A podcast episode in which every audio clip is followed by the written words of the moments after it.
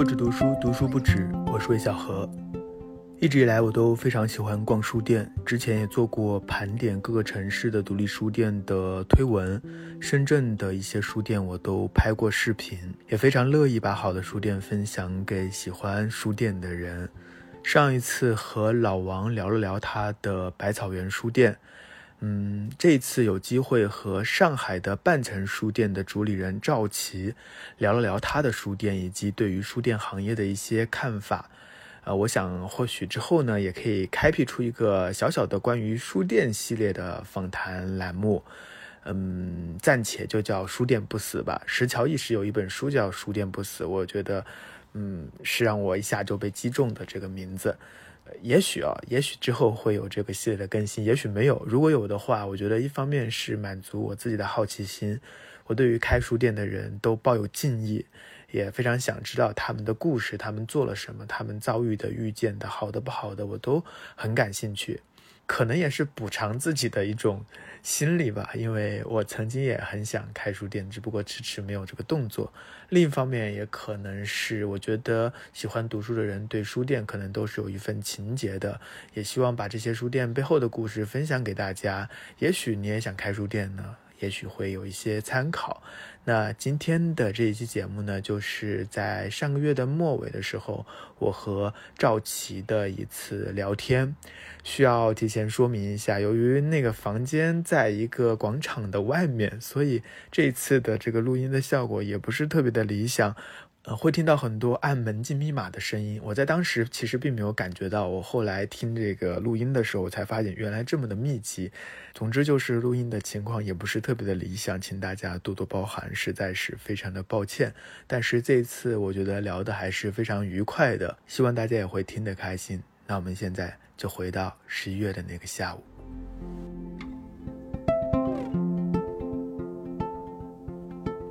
天的嘉宾是上海半层书店的主理人赵琦，然后呢，因为他今天到深圳来做一个放映和他的新书活动，所以正好有机会能够和他一起来聊聊书店，然后聊聊半层书店。呃，先让赵琦和大家打声招呼。各位不止读书啊，对的听众朋友，大家好，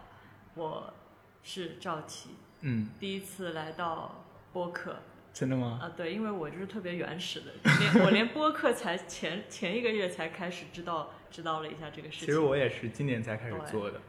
就是我没有去过半层书店，还有很多听众可能也没有去过嘛。我们云到访一下的话，让你先来介绍一下半层书店，你会怎么介绍？呃，不止读书，肯定有上海的听众吧？嗯，因为你在九零后这个读书群体里面 非常的有号召力。我相信这个上海的听众朋友肯定是有到过半层书店的。嗯，喜欢看书的话，嗯，可能逛书店的话，半层会是一个选择。嗯，那么半层书店呢，在上海算是一家中等规模的书店。你觉得它和其他的独立书店最不一样的，或它最有特点的地方是什么呢？最有特点的地方，我觉得半层的选书。好像这也不算是什么特点，这算是一个书店的现在的书店它都不以选书为特点了，真的吗？半层的特点就是还在坚持以选书为特点。对，就是六年来我们也尝试很多不同的东西，但是呃最重要的选书的这一条一直都是我们首要的这样的一个呃经营主营的这样的一个方向。所以喜欢看书的朋友，我觉得可以来逛半层。然后另外一个的话，半层是一个。在空间设计上很有特点的书店，我看了很多那个半层书店的照片，但是好像我都有一个印象，就是我不知道它到底长什么样子，对，我不知道它的全貌是怎样的。然后我看了一个报道，里面写它的一楼它是比较高的，然后是什么东西向的，然后二楼是南北向，非常长，所以它是一个十字架的形状，有点像十字架的形状。别说你没逛过，只看照片了，有很多书友他来了好几次。他都没上去过二楼，因为就是他的通道比较隐蔽，其实也不隐蔽，因为有的人对空间他不敏感，他的通道其实就在进门右手边，但是有的人进来他就直插上往前走了，他不一定会想到要去其他的通道。有的人哎来了第五次、第六次，然后逛到二楼了，说啊你们二楼怎么还有这么大的空间啊？他都没有想到，所以空间的探索可能也是一种。逛书店的趣味吧。嗯我觉得我半层这个也是可以提供的空间探索的趣味。这种空间，呃，它是你们一开始就觉得它适合做书店吗？为什么会选择在这个地方做书店？选择在这个地方做书店有两大原因，第一个是书店位置周边的环境，嗯，因为它是处在一个呃以前的这个公共租界这样的一个地方，呃，它的周边的环境首先是地理环境非常，它算是市中，心吗？它算是市中心，嗯在虹口，老虹口我只知道什么静安区。呃，好，它不算是市中心，但是它靠近市中心。OK，其实它离外滩很近，走走也就半个小时。对，就是它周边有很丰富的水道，嗯，然后我们书店正好是处在几条河的这个交界的这个地方，所以前面有前后有一些桥啊什么的。然后它周边呢，当时选的话，一个是有水，一个是有那个工业遗产，因为它嗯旁边有一个远东地区的第一第一大屠宰场，就是啊，宰牛宰羊的一个地方，那个建筑非常的有特点，然后它还有很多很多石库门的里弄保留下来的，嗯然后还有新的这些办公空间，就是那种像类似于深圳的华侨城这种文化创意园，就是它那边有好几个小型比较文化多元的对，就一些是它很工作室。多元，就是不管是自然还是文化这一块，它它都非常的碰撞，很多元。嗯所以当时到的那个地方，就第一眼很看重它这个周边环境。然后书店本身所在的地方，我刚刚讲了，它有很大的可改造的、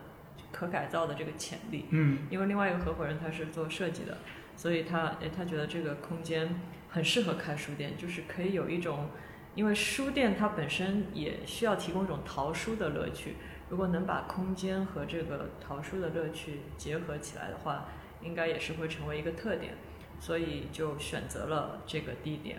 你刚刚说水很重要，为什么呢？水很重要，为什么？对啊就风水问题。真的吗？其实也不是，因为有水的地方，它可能就给你感觉会比较亲近自然吧。啊。而且虹口这个地方是上海，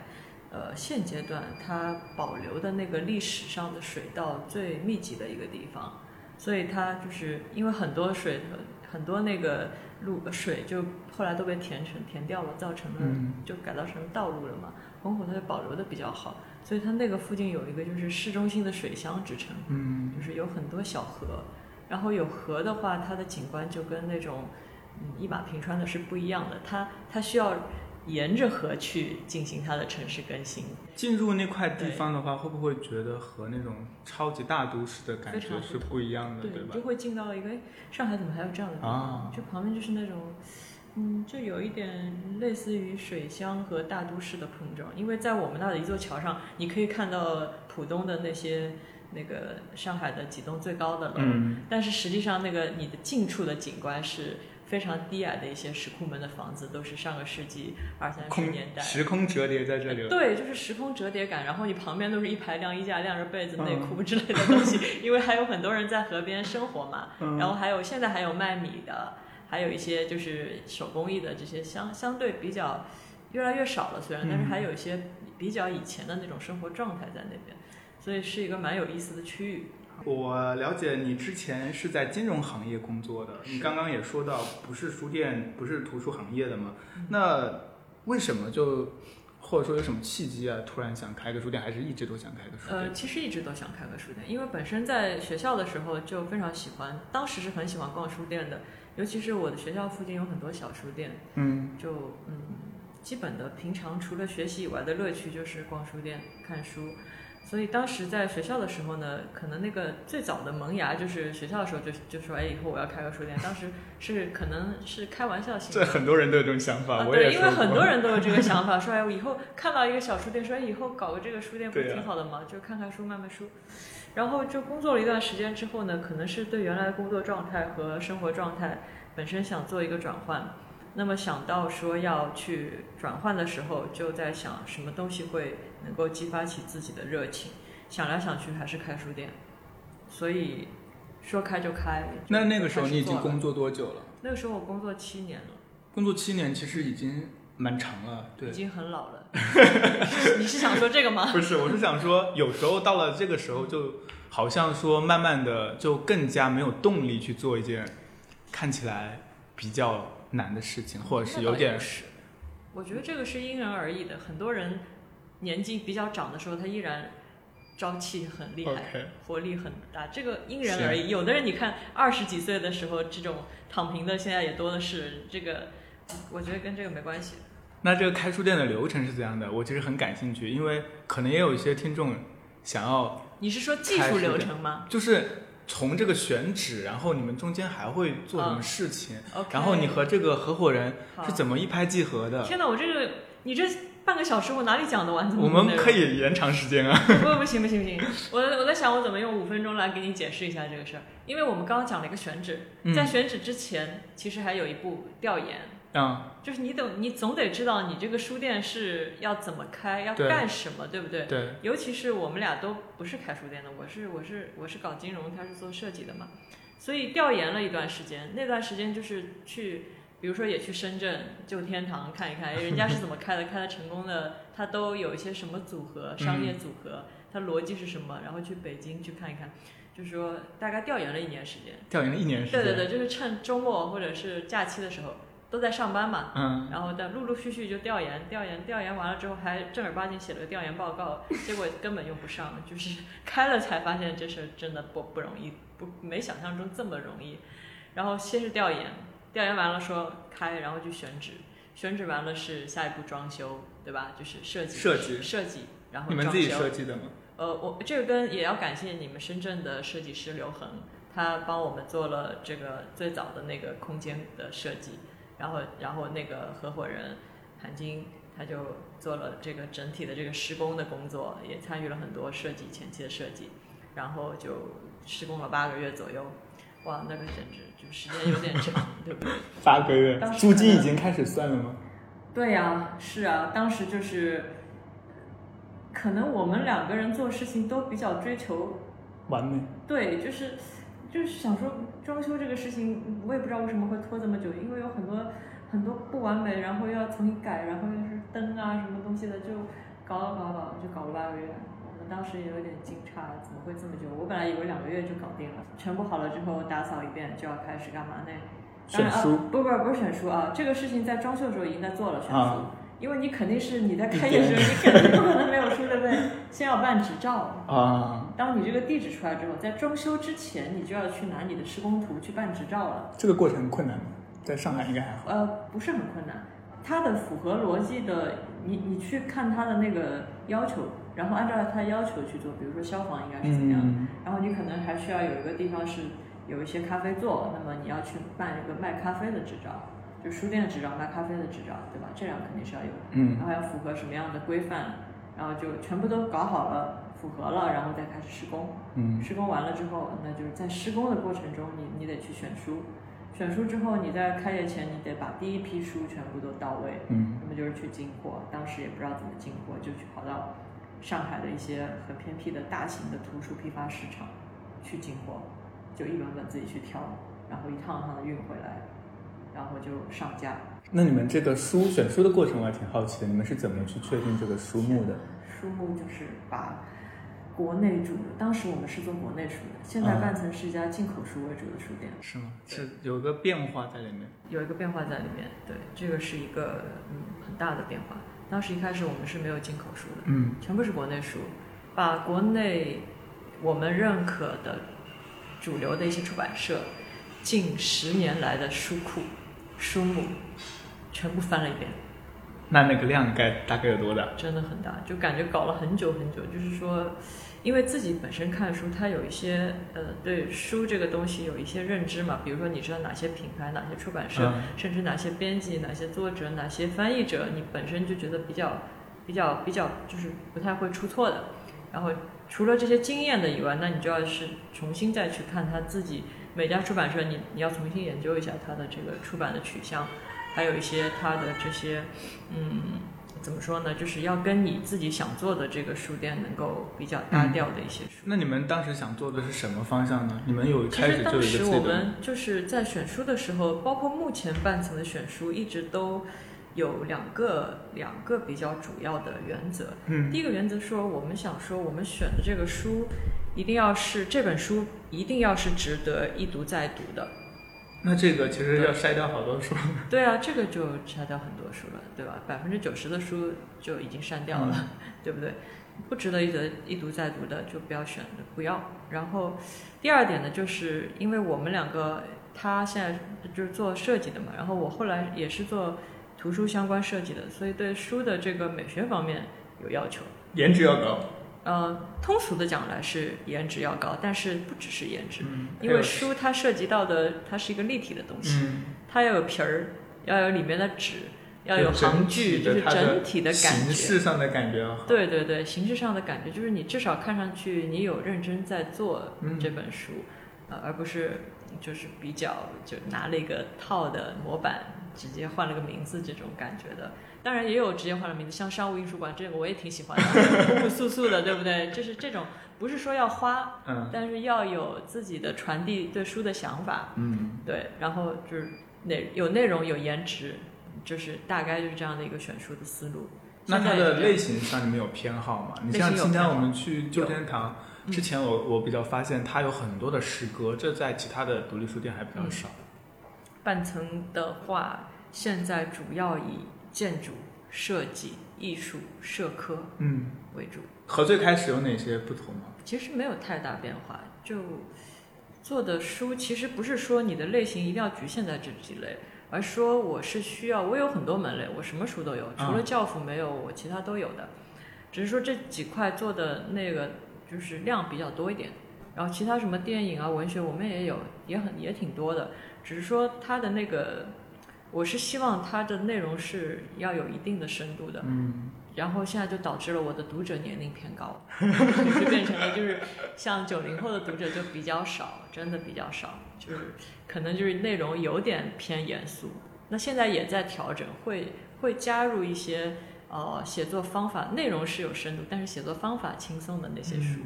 就会好一点，就对年轻读者书店友好一点。两百五十平的话，大概有多少书啊？嗯，大概有一万册左右，一万册，对，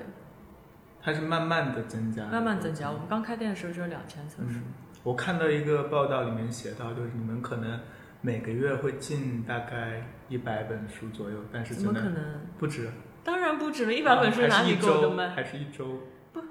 是不是这样的？一百种吗？还是就是现在？现在的话，我们现在就是这个又比较复杂了。现在我们以进口书为主，它的进书周期不能是以一个月算的，因为它有发单，你到他那边过来至少得两两个月的时间。对，就是你进口书的周期是两个月。那为什么会有这个变化？进口书是因为你们读者群在为什么会有这个变化？变化大家都很理解。一个是读者群，还有一个是你要活下去，嗯你要有竞争力。哦，这是比较稀缺的一一个门类吗？一个是稀缺，就是还有一个是简体书，我没有价格的竞争力。啊，内容内容上面也不够丰富。对，简体书我也做的，但是我做的没有进口书多。现在就是我，我不知道，我现在其实非常好奇，呃，像旧天堂它也比较明显，它的经营是多元的嘛，对，它肯定不我它肯定不可能靠卖书去盈利的，对吧？它书虽然也挺好，也很文艺，但是它经营是多元的。那么半层的话，到目前为止的话，我们的主营是书，我们 百分之八十九十的销售都是书。那我必须在书的这个地方能够找到我的主力的这些东西，所以就从慢慢的就从国内的书变成国内书，我们只做几家精选的出版社，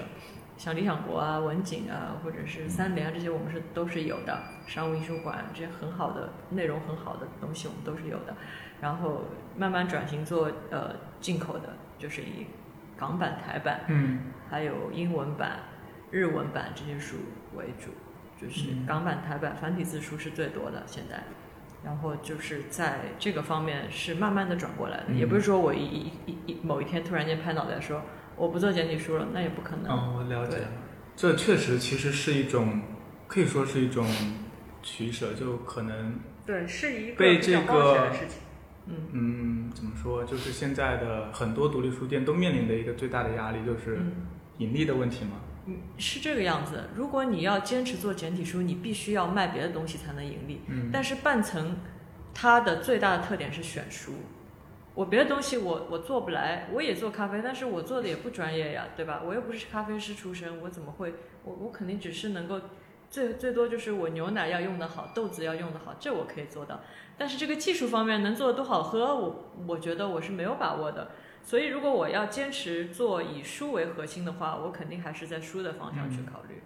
所以只能是这个策略，就是在书的品类上面。在半城，它的那个呃，给客人或者说喝咖啡啊这些地方，它占地多吗？你像周天堂，它其实是一半一半的。嗯，半层大概是四分之一，嗯，嗯，到三分之一。那可能也坐不了多少，人。坐不了多少人。就秀天堂，我特别喜欢他们家那种拥拥挤挤的。它放很挤半。层其实挺空旷，就是坐的。我们二楼是有个自习区，现在啊，大概有十几个座位，都是单人的。那它需要不是一个社交型咖，就是不是那种社交型。哦你有没有发现，就是在那个旧天堂里进去，好像那种欧洲嗯咖啡馆那种，对对对，我就特别喜欢那，我搞不出来，我就觉得我们那儿就是一个是人流的确的确比较少，第二个是我们那里就是年轻人比较少，大家真的就是正儿八经来读书看书的人很多，然后就说，那我就说那二楼就改成一个单单人的位子，给他们愿意在那边看书的，就就点一杯饮料，当然肯定是要点饮料的啊。嗯，点杯饮料，他就会可以在那看书。因为我现在也推出了借书卡嘛，他可能在我这里哦借了书，然后他就可以到咖啡区。就你还是想了很多的方法，的。那这是疫情一来，简简直就是没有办法了，就是要想各种的方案去让书店维持下去。疫情对对很多的书店都有很大的影响。就像上一次我们那个嘉宾老王的武汉的百草园书店，嗯当然也不完全是因为疫情，但也是有很大的影响，就是嗯，人一下子就没了，关店关了好久。那你们、你们是怎么度过这个可以说是危机吧？其实也比较巧的一点是，半层在疫情之前有一个呃已经意识到的一个方向，就是我们是在从线下的销售占比为主，慢慢往线上销售占比嗯，增加去转型的。这个很有意思。对，因为当时的话就是，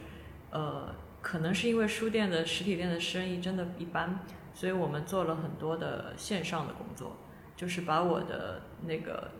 这些优质的书的资源，我我是想要去那个拓宽我的读者渠道，就就把那个微店做起来了。哦，把微店做起来之后呢，我的读者现在是五湖四海，有非常多的读者，深圳也有非常多的读者，就是嗯，黑龙江、新疆、西藏，每次出现一个很远的地方买书的人，我都惊喜万分，就觉得哎呀，我的书都寄到那儿去了呀，真不错。然后就把这个微店渠道做起来之后呢，疫情的时候我们就重点推线上，嗯，就是通过线上的销售来弥补了一些损失，就还是能活下来，就是这个意思。就半城它并不完全是一个现在大家很习惯说一个书店要做成一个空间文化空间这种，你们还是以书为核心的一个对的，对的，，是的，而且也不局限于线下。不局限于线下，我们的线上现在销售也占比也挺高的。嗯，那你们是怎么做起来的呢？这个线上？线上就是就是首先就是你的平台的建设嘛，然后还有就是那个图书的更新速度，嗯，还有就是推荐，我们怎么去把这个图书的内容要推荐出去，通过我的公众号去发这些推送。嗯对，更好可以让大家知道一下。半层书店，下，大家可以有这个心。半层书店公众号右下角有个微店的链接，嗯，大家有这个需求的话，对，可以进去逛一逛。对，我之前看到就是吉井忍的有一本书叫做《东东京本本屋它里面采访了很多东京的一些书店嘛，嗯。然后也有很多很不一样的书店，比如说有一些是有一家是一周只卖一本书，还有一些做每天都在做活动，嗯。靠这个活动的钱来嗯。来维持，然后还有一些和啤酒合合作的，嗯，呃，你们有没有做除了线上啊，或者是那在线下这方面，你们有没有什么其他的？我们也有活动呀，就是实际上我个人呃在疫情前和疫情后关于书店的经营是有一个很大的变化的。嗯。在疫情前的话，我的理念就是说，书店我做的最重要的工作是把书选出来。我觉得我把书选出来放在书架上，就是跟读者最好的交流。我觉得我做的最大的贡献只能就是这一块儿了。嗯我本人其实是很少跟线下读者交流的。我我在店里面就是我挺喜欢去理书啊什么的，上上架，就是作为体力劳动的一种啊，锻炼身体。然后碰到读者的话，我我我都说我都说我是店员，我就赶紧说就是，我就不太就是有一种嗯社交恐惧，也不是社交恐惧，就有点太流行了这个词啊，就不是太愿意交流的。但是疫情结束之后，我突然发现人和人的链接真的很重要。然后在这个疫情期间，或者说是疫情来了之后，我就是比较开始亲力亲为的去做这个读者的交流这些活动了。就是我们做了几个东西，一个是我呃做了一个半层换书会，嗯之前是每周，现在是双周有一次，每个星期五晚上，我会有八个人在半层书店，只有八个人。对，只有八个人，每个人带一本书来，嗯然后通过一个游戏的形式，大家去进行图书的推荐和交换。我有看，嗯，我有看一些资料报道，对好像还有类似于竞标的那种感对，觉。有竞标的 感觉，竞争非常激烈。然后我我大部分的活动是我自己主持，也会邀请一些、嗯呃书友或者是其他的朋友来主持。这个是我们现在变成一个常设的活动，目前已经做了一年了。哇，就从去年的疫情开始一直坚持做，目前做到四十几期了。这个我觉得呃是一个我想做下去的方向。第二个的话就是我们关于会员的服务这一块嗯提升了，因为以前我们书店很高冷，你过来买 书啊，就是办个会员卡，我国内书给你打个折，进口书我是不打折的，你买多少书我都不打折。现在改成会员制了，是你会交一个会费，嗯然后一年我线上线下所有的书都打八折，八折。嗯除了除了一些个别的，比如说魏小河签名版的书不 打折，对吧？这个一些个别的书不打折，所有的书、文创产品和活动全部都可以打八折，一年交一个两百二十九块钱的费会费。这个是怎么思考的转变？这个的思考转变，其实所有的思考的转变都是为了加强我和我真正的读者的联系。嗯我希望给他们提供更好的服务，要交流，然后要有价格上的优势，我要服务这些核心的读者群。然后我们今年又推出了一个借阅卡，然后有半年卡，也有一年卡。你嗯，办了这个卡，所有的书你都可以借走。借走的话不会有这个损耗耗吗？我觉得是这个样子的，合理的损耗我是可以接受的。对于我的，我觉得我这边的读者目前看来，就是他们爱惜书的程度还是很高的，没有太多的损耗，这个也蛮惊讶的。就是你借完回去看完，你再还回来，基本上我觉得还好。而且是这样的，如果我们觉得有损耗，比如说有点皱了，嗯，这个书我就不会再卖给其他的客户了。当这个试读本。对，试读本或者说是其他人可以借阅。嗯我就是我我我要保证我卖给别人的肯定是新的书不能是看上去就是翻过有损耗的那种。我们是会有一些方法，就是要么实在损耗太厉害会打折，嗯然后其他的损耗的话，我我就当做读的这个试读本，就是这样的一种操作方式。呃，这个也是我们今年做的。还有今年，唉，今年为了抗疫做了很多事情，在做一个视频栏目，找了找了找了一个资深的编辑朋友，做一个三十集的说书栏目。嗯对，这个我要强推一下，在我们半层微店的首页，现在更新到了第五集还是第六集，总共有三十集，卖的怎么样呢？卖的还不错。这是一个付费的视频栏目，就是呃每集大概是十五分钟到三十分钟不等。然后他讲的第一季我们叫做“书是什么”，对，嗯就是嗯，他是从一个资深阅读者和资深编辑的角度去聊书的，从形式到内容，所有的一切你能想到的关于书的，嗯我们去把它后面的故事都拿出来讲给你听，让你更了解你在读的东西到底是个啥。你在读书可可是你关于书你的了解它的丰富度，如果你听了这个节目的话，你会对书有一个全新的认知。这个书这个节目叫《半层城神语说书》嗯。第一季，欢迎大家收听。那你对于就是等于说你们对于这个书店的盈利模式的探索和你自己对于书店，其实是疫情让你的改变还挺大的。嗯，因为对我的改变也很大。以前是比较高冷的，这个以前比较高冷，现在也没有变得非常的不高冷，也不亲民。因为昨天我在那个小金、小金书房做嗯活动，我说他们那个那个猫姐这个老板就非常的亲切，接地气。我说我跟你是相反的，我在我们书店是高冷不近人情。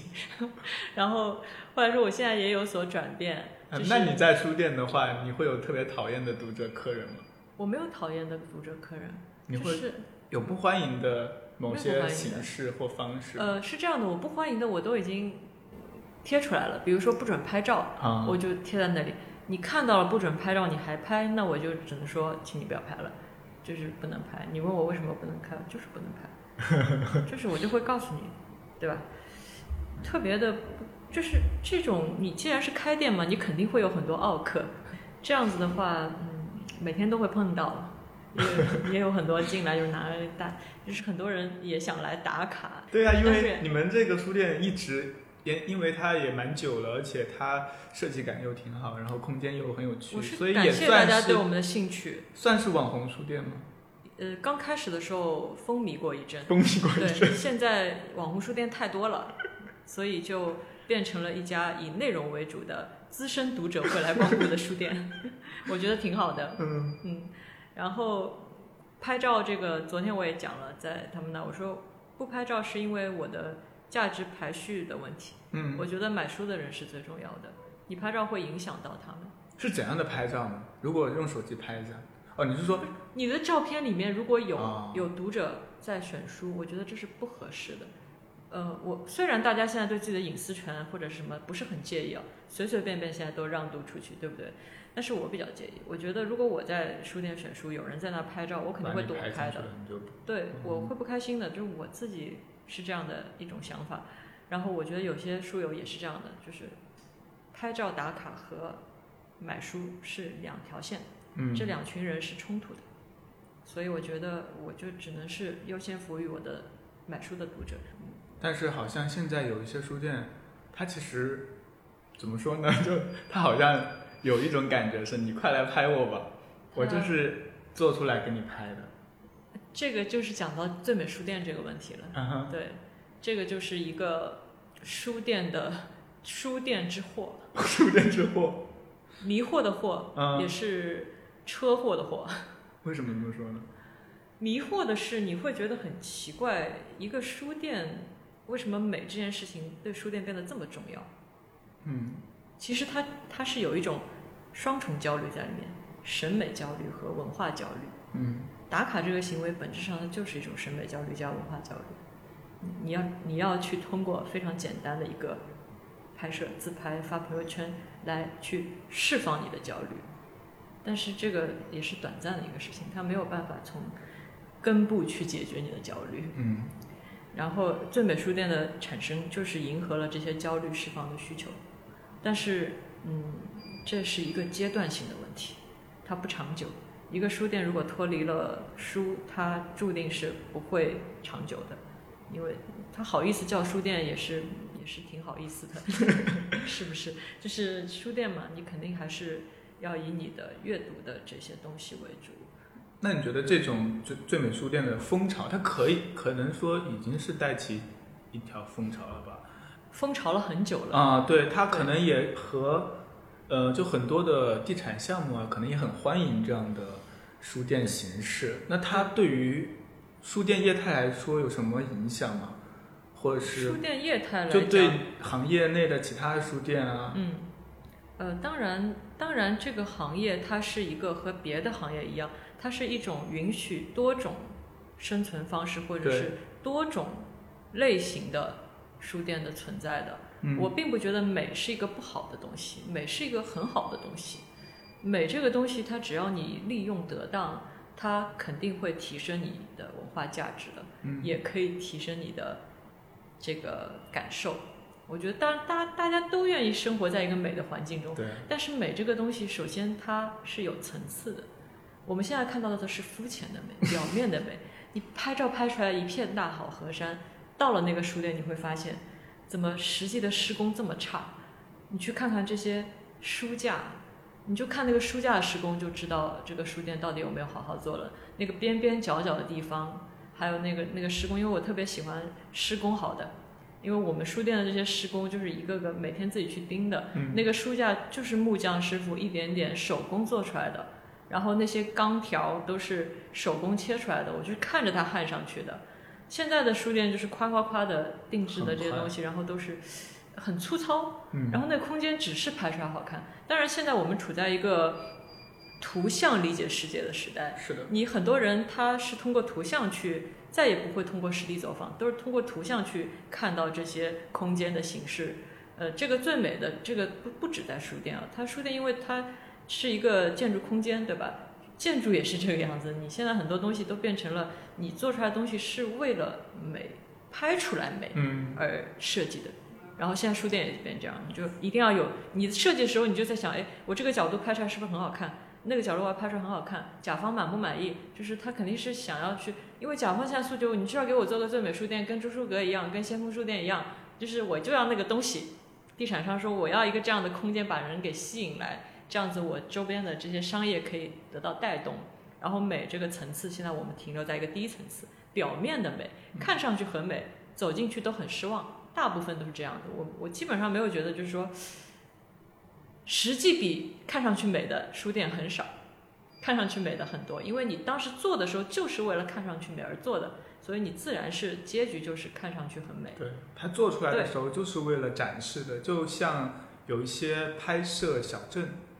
就是网红，他那些我我上次在海边误入了一个这样的地方，很神奇，就他的那些街道啊，全都是假的。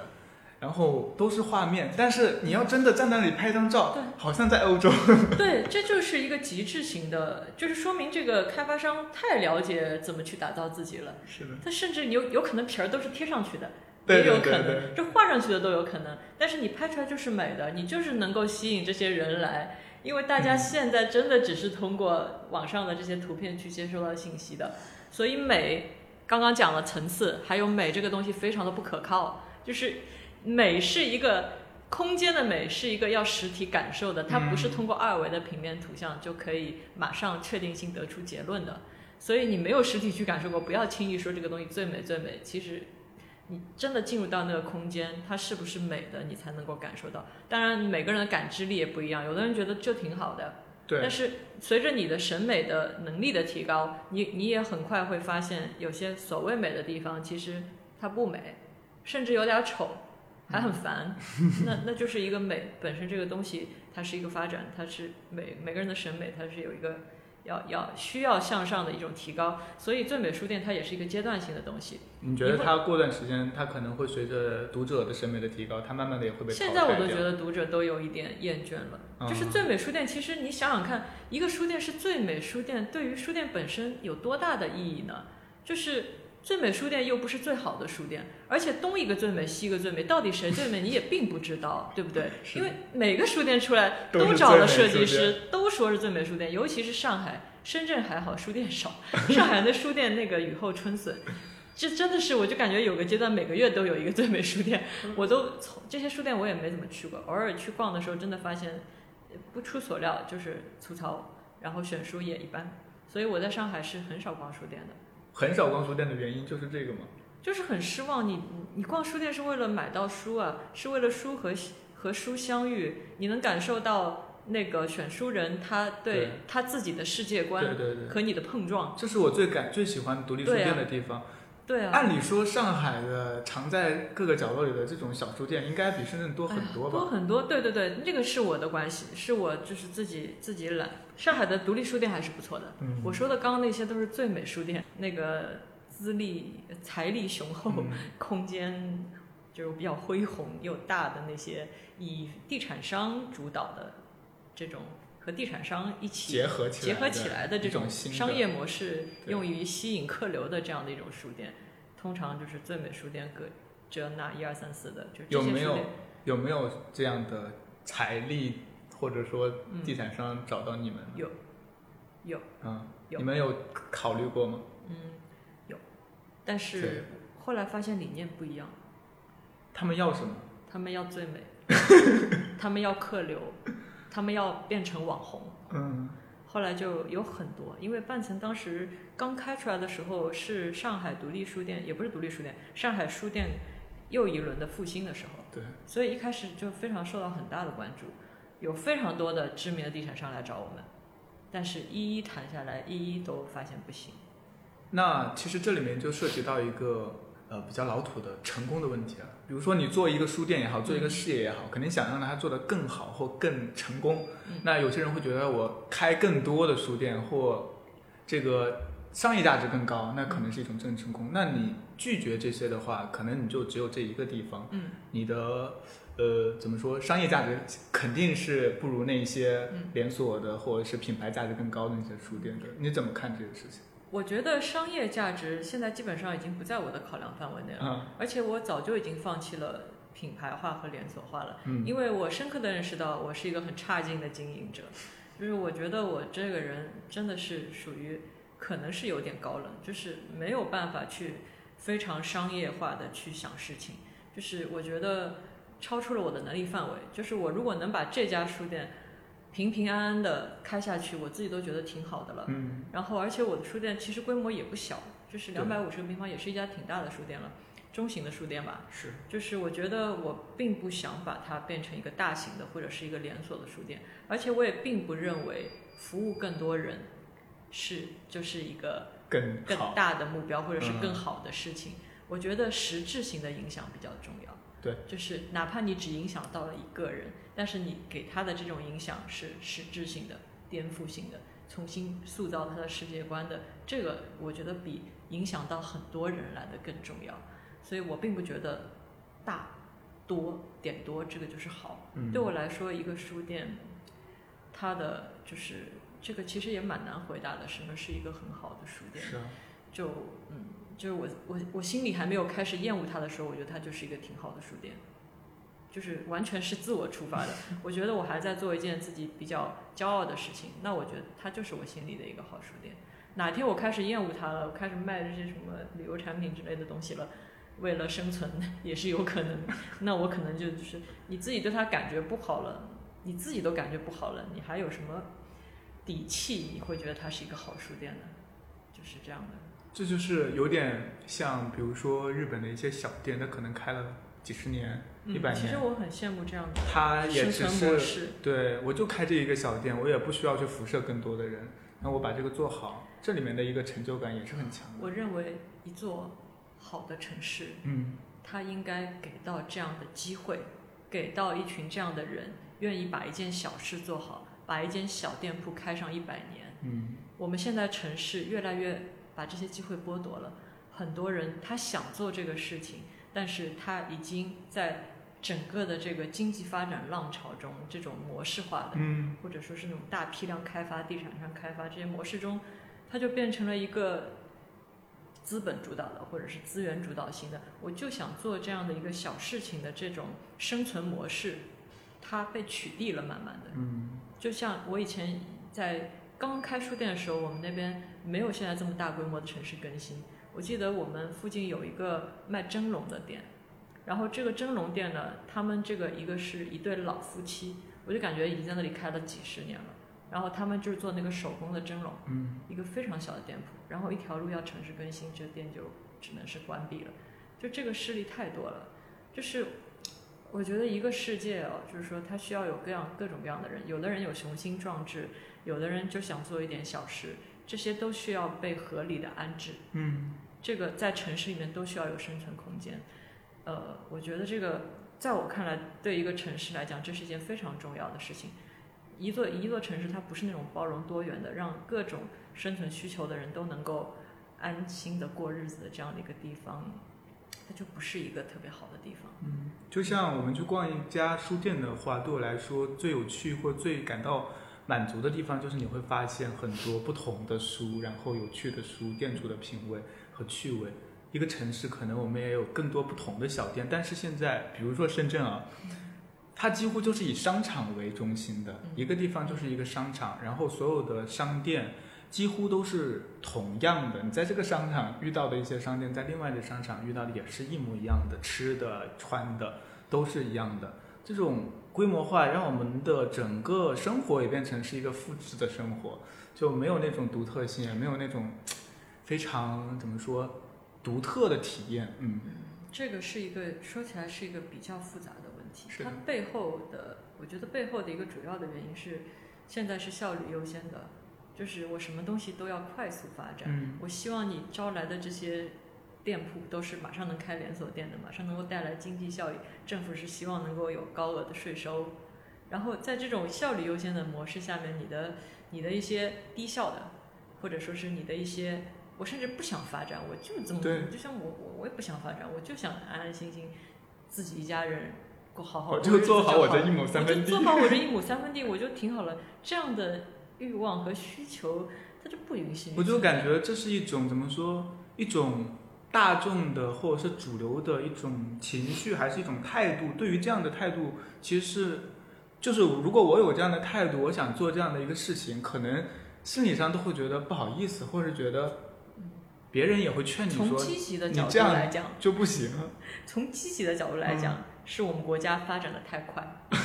就是发展的很迅速，然后经济增长也快。然后你一快的话，大家都希望你去做大事儿，是啊，就是他不想让你拖他的后腿，你知道吗？就是他会觉得直觉就是你为什么要去干一个这样的一个，好像听上去没有什么特别特别特别像大事儿干的这样的一个事情啊，对就是觉得你是在拖大家的后腿，然后你自己也觉得不好意思。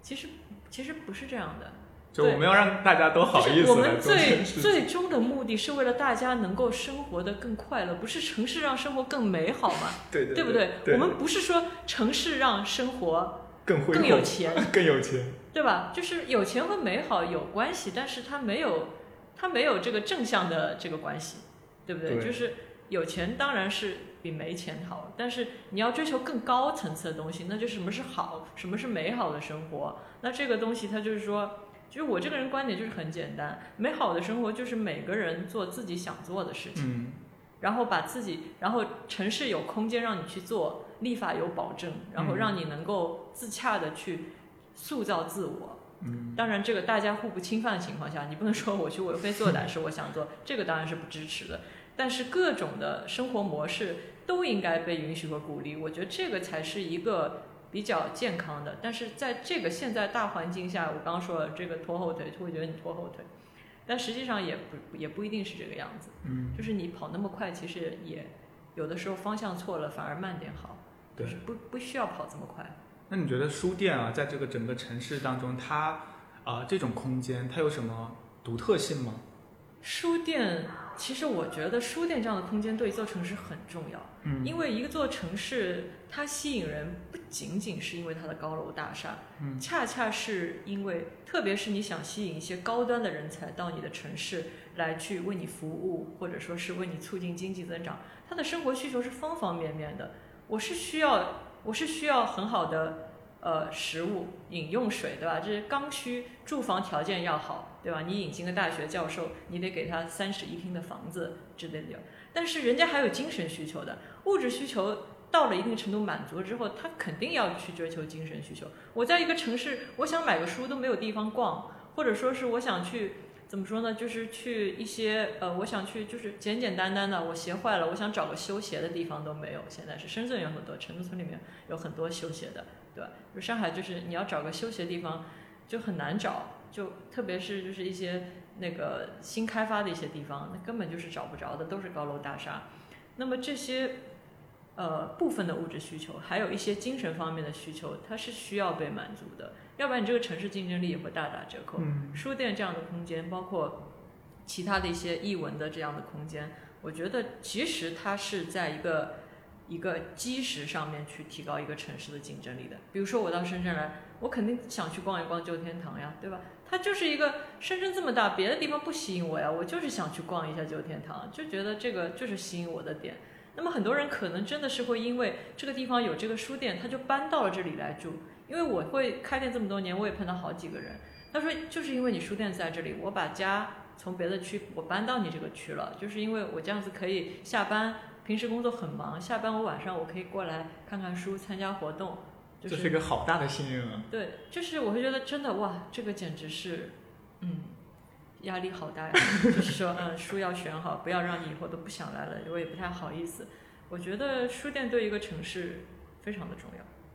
那你们的书店现在应该盈利了吧？我们的书店本来还好，疫情之后又开始亏损了，嗯，嗯，所以现在在尝试刚跟你讲的这些视频呀，或者说是一些新的这种活动模式啊，嗯，现在应该在慢慢的恢复恢复当中。那这六年多，算在目前的书店的行业当中算比较长的一种时间。你是说在书店的平均生存期来讲吗？对对对我不知道，你不知道？我不知道，就是因为上海，我感觉呃开的开关的关的确也挺频繁的，也经常会听到，哎，之前有一个老书店什么，好像疫情期间的确关的比较多一点。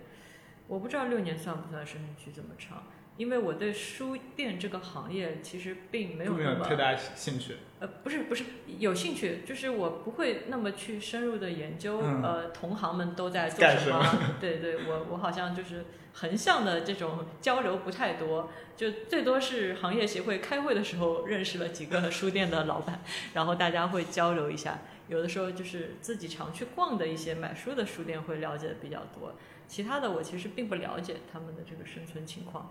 也许还算不算短吧。嗯，那在这过程当中，你自己有有过后悔的时刻吗？当然有了。什么样的时候会觉得后悔？哇，就是疫情期间有一个阶段，我每天早上醒来就问自己，我是不是还要开下去啊？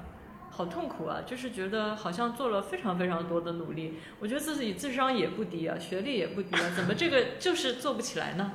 就产生了这种自我怀疑，就是会有的，就是肯定是会有的，尤其是在这样的一个看上去比较夕阳的行业里面，不是看上去，它的确就是一个比较夕阳的行业。呃，我觉得它它在经济上面来讲，或者说在在发展上面来讲，它都不是一个特别适合中青年人去从事的一个行业，因为你你挫折很多，挫败感的确很强，因为你好像发现自己觉得自己能够使得上劲儿的地方，或者是有用武之地的地方，其实你投进去的时间、精力、金钱，它产生的效果都不是那么的显著。嗯所以就在这个过程中，你你还是要需要。我开书店六年，我最大的问题就是一直在面对这种挫败感，就是开书店，我觉得在经济上开的不好，不成功。我就说我是一个不太成功的经营者，失败，说自己很失败，好像也是觉得有点太打击自己了。反正不成功是肯定的，然后就觉得嗯，而且六年多的时间也一直还在不停的摸索。尽管大家都说半层现在是上海很好的，甚至说是最好的独立书店，就经常有人这样的这样的评价。但是的确是它好是好，但是要把这个好能够持续下去，能够能够提供更多的读物给更多的人，影响到更多的人，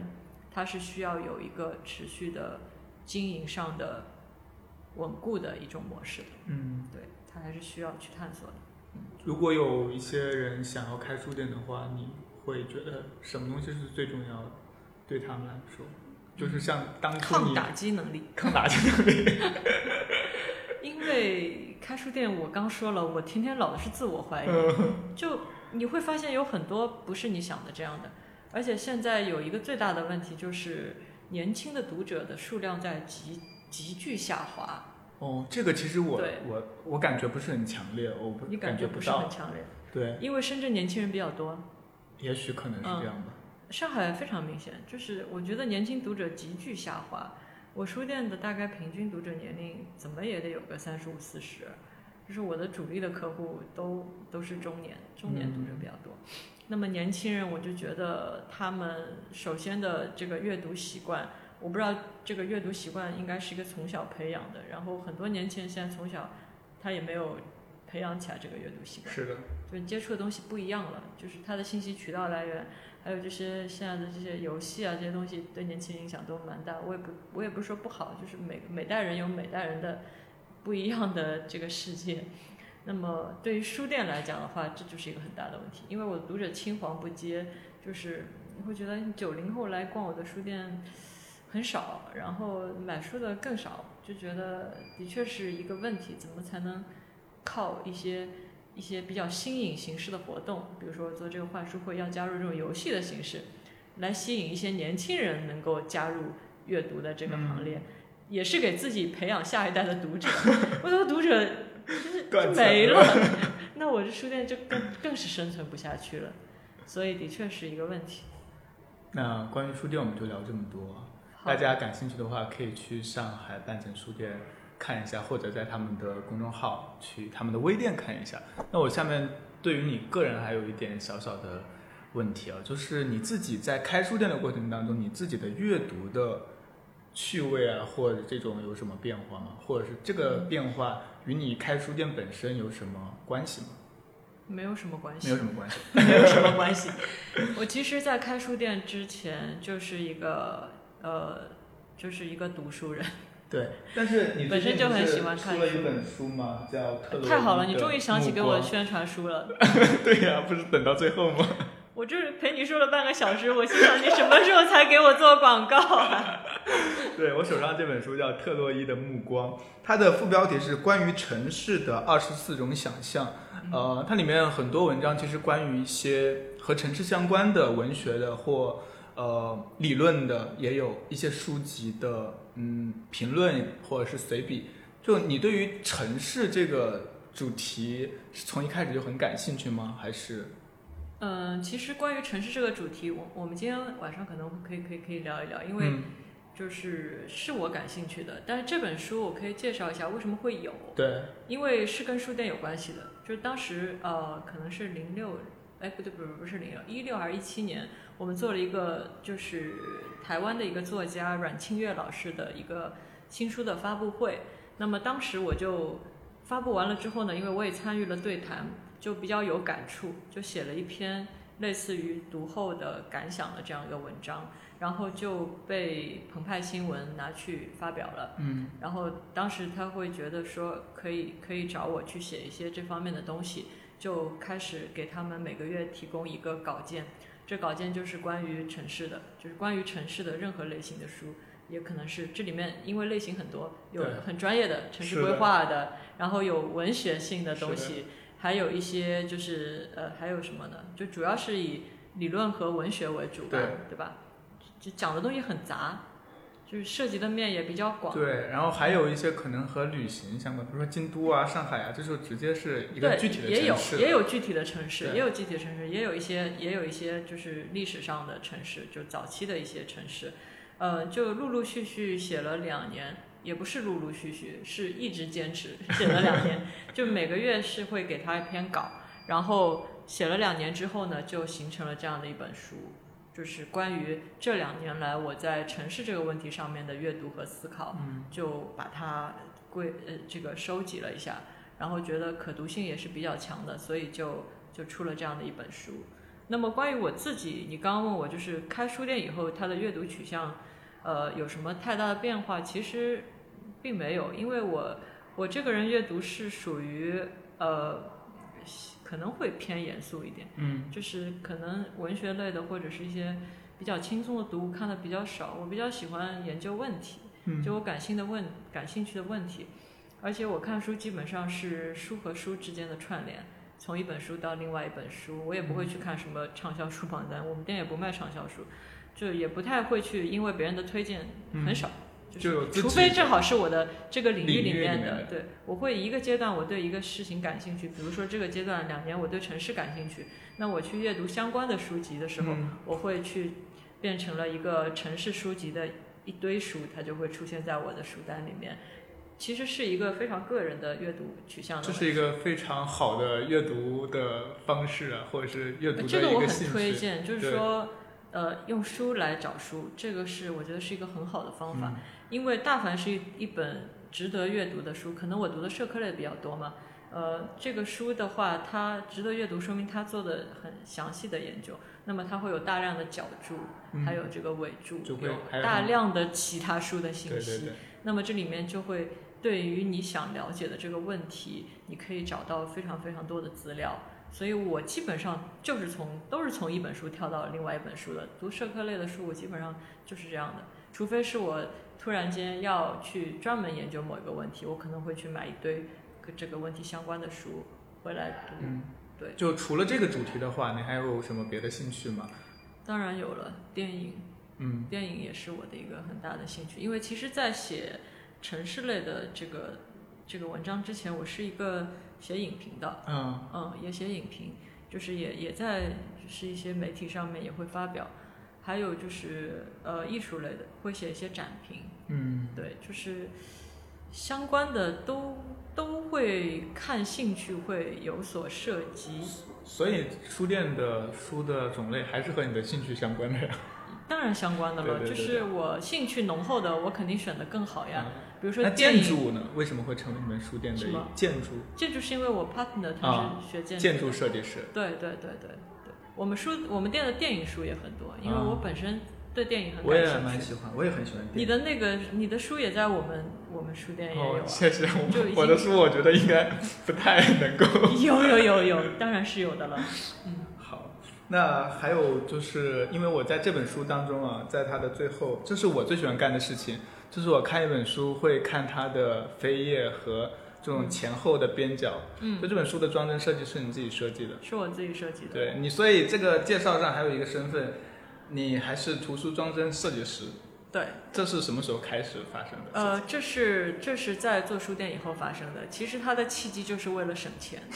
为什么呢？因为做书店的话，你会做一些活动嘛，嗯，活动要宣传，要做海报。对呀、当时觉得不想花钱找人做海报，自己试试呗，然后就自己去学了那个设计软件，然后结果做的第一张海报，那个作者还挺满意的，我就想那我就自己做呗，后面的我们书书店所有的活动海报我就自己做了，啊，做着做着就对书的平面设计也有了感兴趣的点，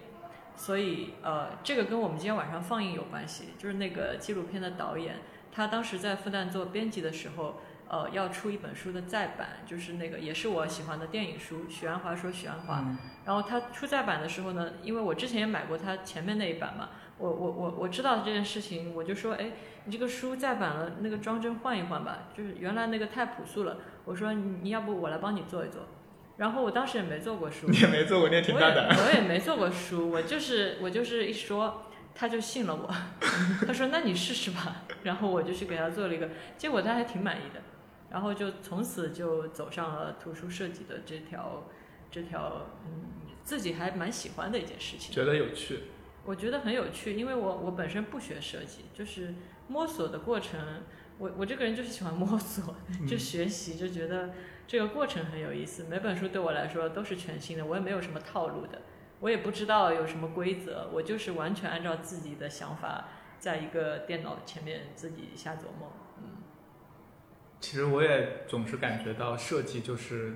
这个时代的，因为你刚刚说的嘛，这是一个怎么说平面或者说是图像的时代，所以很多时候第一展现到大家眼前的，就像你说嗯做活动要海报，嗯我就是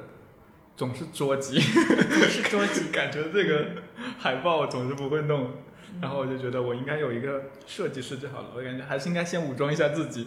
啊，这个我觉得很简单，嗯，很简单吗？很简单，很简单。这个只要你有正常的审美都可以做。好的，就是，但是我对我的书只有一个要求，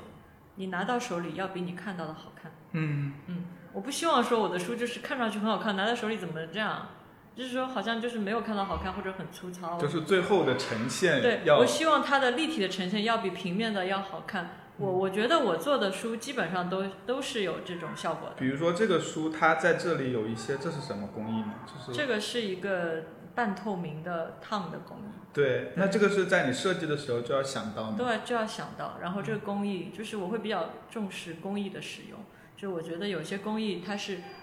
在实读实体书的时候拿在手里对才会感受得到。摸起来，特别希望传达，滑滑的？就是我特别希望跟大家说，不要放弃实体书。实体书有很多电子阅读不可取代的部分，所以就在做书的设计的时候会想到这些内容。就比如说你在平面上你是感觉不到我这块设计的，但是你到了手里面，你会觉得有触感不同，嗯，或者说它在光线下是有变化的。哎，对了，就最近我上一期也在聊这个话题，轻型纸啊，你怎么看？轻型纸这个问题是这样的，因为你看我这个书，我就没有用轻型纸。对对对，呃，就是是这样的，因为你买书的话，你还是希望书保存的时间长一点，对，就是你不希望很短的时间它就黄了，或者说是轻型纸还有个问题就是它的切面会比较粗糙，嗯，就它不像纯质纸或者是其他的书纸那么的光滑。就是我我比它不太我不太喜欢，除了那种特别厚的书，那嗯，特别厚的书你不买轻型纸吧，真携带不方便。我也不太喜欢。那你跟出版社了解的多吗？为什么轻型纸会特别流行？这几年你你了解这个？便宜啊，啊，就就是很便宜。对，就是纸它都是按照吨价买的嘛，嗯轻型纸同样的一吨，它纸多呀。啊，但是这样的话，真的现在就是已经形成了一个呃，这个是要读者掐架的事情吗？对已经开始有的人很喜欢掐架了轻型纸的，但是就是现质量好的轻型纸还是不错的。但目前已经开始掐架了。已经开始掐架了。对，在豆瓣上很多小组啊 反对进行纸哦，真的，真的，哎，那个可以听一下我们那个嗯神语说书嗯 有一节专门是讲纸的，哦，就是他讲了目前你做书会用到的的一些纸，还有关于轻型纸的一些哇，事情。这个我还真挺感兴趣的啊对我回头要听一下。再怎么说，我先先卖一个也好，先把你给圈粉。好的，就是轻型纸这个问题，如果其实我我觉得没有什么，就是其实你要知道啊，你买的大部分的书，如果它不是在做的时候就想让你长久收藏的话，它都是会泛黄的这个纸，然后它都是它都是没有太大收藏价值的。嗯，其实是这样的，不要太介意。就是你因为阅读是一个综合性的体验，对，轻型纸如果有帮助你到这个体验，它是可以选择的。那有的大部头，你再用那些很很很严肃的纸，你就会觉得读的时候就很沉重呀。轻型纸的话，它会给你一种从手感物质上就让你物质上就会你感到好像没有那么难。啊，对，对它会有这样的一种心理的暗示。我觉得我我会说，你如果这个书是用进口的这些轻型纸做的，也不会质量很差，也还好。嗯，对。虽然不是我自己不太用，但是我觉得，我觉得也也也是可以接受的。它有它使用的这个这个对象，只是没有原罪的，好，只是没有原罪的，就是只要你用的得当，用的方法和贴切，它都是可以挺好的体验的。好，那最后呢，就呃，请你给大家推荐一本，除了这本特洛伊的目光，呃，别让我推荐书行吗？那也可以，那我们就到这里结束吧。为什么我推荐的书都肯定是很无聊的，很不想看的比如呢？啊？比如我最近看的都是一些就是美索不达米亚历史之类的，就很不大众，对吧？非常不大众我看的就是很无聊的。这个也是一个比较比较那个比较俗套的一个桥段，我们就砍掉，砍掉。砍掉我就推荐我的书《特洛伊的目光特》，洛伊关于目光城，市这个还是比较适合大众阅读的，因为它不是那种特别专业的。好的，那我们今天这期节目还是聊得非常愉快的，让我对于半城书店更多的了解，对于整个书店也有了更立体的一个感觉。嗯，那非常感谢赵琦，我们非常感谢魏小河，让我有了播客出题。好 希望以后到上海的话，能够实地的拜访一下。那肯定要的。嗯嗯，好，那我们和大家说声再见，我们就结束今天，拜拜，感谢大家收听不止读书，谢谢。拜拜。